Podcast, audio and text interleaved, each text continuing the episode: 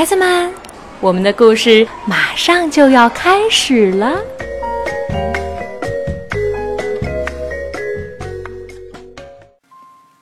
小朋友们，大家好！今天西西姨给小朋友们带来的故事有一点点悲伤，说的是一只青蛙和蜗牛的故事。故事的名字叫《蜗牛的长腿》，是由英国作家达米安·哈维著，科奇·保罗绘图，依然翻译，由湖北美术出版社出版。蜗牛是森林里的赛跑冠军，青蛙年轻的时候。也是森林里的赛跑冠军，可是现在他已经一大把年纪了。有时候，青蛙还会到赛跑现场去看看热闹，还常常笑话跑得气喘吁吁的蜗牛，说只要他参加比赛，冠军头衔肯定得归他了。蜗牛听了这话也不说什么，他总是让着青蛙，因为青蛙是他的老朋友。一天。蜗牛和青蛙正坐在一块大石头上，说着他们赢过的比赛。这时，一个陌生人走了过来。“我是国王的厨子。”那个人说，“我要找一个腿特别长的伙计，和我一起准备国王的生日宴会。听说你们俩都是森林里的赛跑冠军，那你们的腿肯定很长了。”两个伙伴好奇地瞅了瞅那个人。要知道。他们从没见过国王，现在却有一个难得的机会去参加国王的生日宴会，这可真是个至高无上的荣誉啊！青蛙拍着他的胸脯说：“没说的，我保证我俩的腿是森林里最长的。不过当然了，我的腿是最最长的，因为我跑得最快。”蜗牛听了他老朋友的话，笑了起来。因为整个森林里的动物们都知道，他才是跑得最快的。确实，我的老朋友是个赛跑冠军。蜗牛说：“可谁都知道他已经老了。现在我才是跑得最快的。”胡扯！青蛙呱呱大叫：“你不可能比我跑得快！”我亲爱的老兄，蜗牛答道：“你根本没和我比过一回。”青蛙知道蜗牛说的是大实话。可他满脑子想的都是自己和国王那无比光荣的会面。我没参加那几个比赛，还不是为了让着你？青蛙叫着：“像你这样的小不点儿，怎么可能打败我这样的大冠军？”蜗牛也冒火了。好吧，既然话都说到这份上了，你要是觉得自己真是这么天下无敌的话，咱们现在就来比试一场看看。说完，蜗牛一纵身跳下了大石头。戴上了他的赛跑头盔。这件事儿，青蛙做的多么蠢呢！他根本没法打败蜗牛，他太老了，已经跑不动了。比赛的结果只能是输给蜗牛，证明蜗牛才是森林里的赛跑冠军。可是，如果不参加比赛，青蛙就连和国王见一面的机会也没了。为了这一线希望，他必须迎接挑战。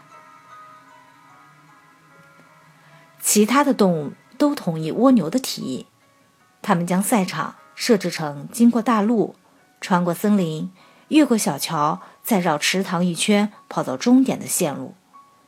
厨子挥舞着他的大手帕，发出口令：“预备，预备，跑！”手帕落下的一瞬间，两个伙伴同时起跑了。青蛙鼓足了劲头往前跳，可蜗牛的速度更快。它健步如飞，路上的石头从它脚下一掠而过，就好像它根本没碰到似的。就这样，青蛙还没跑出森林，蜗牛已经跑过小桥了。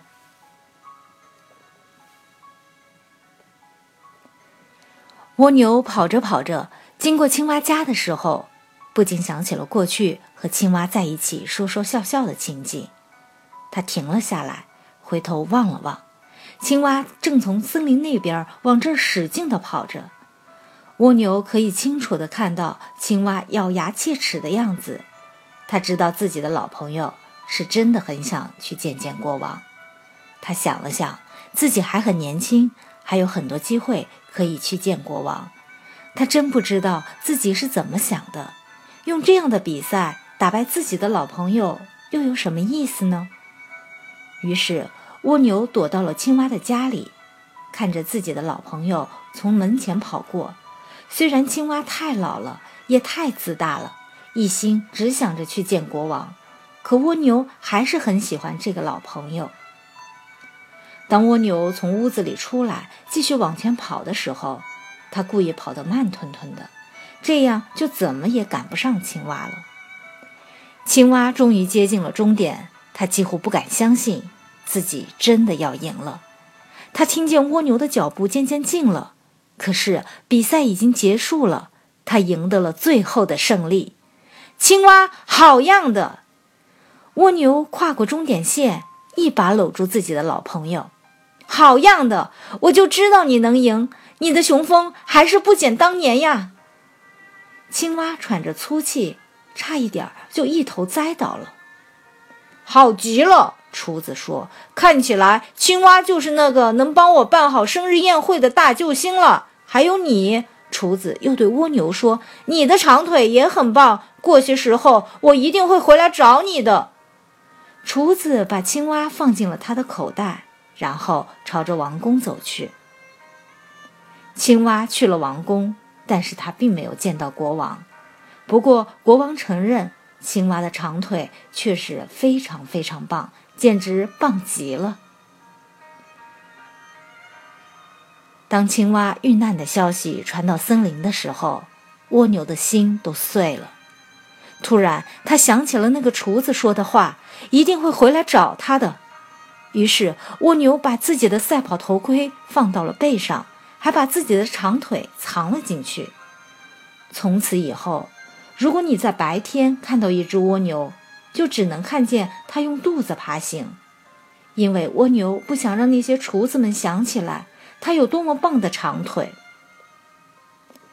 可是，如果你早晨起床，或许就能在屋外发现地上有一些很小很小的印痕，这就是长腿蜗牛们在月光下赛跑时留在地面上的脚印。小朋友们，你们是不是也觉得蜗牛其实好善良啊？他们不知道那个厨子的坏主意，可是蜗牛对自己的青蛙朋友真的很友善。小朋友们，这个故事就结束了，我们下次节目再见吧。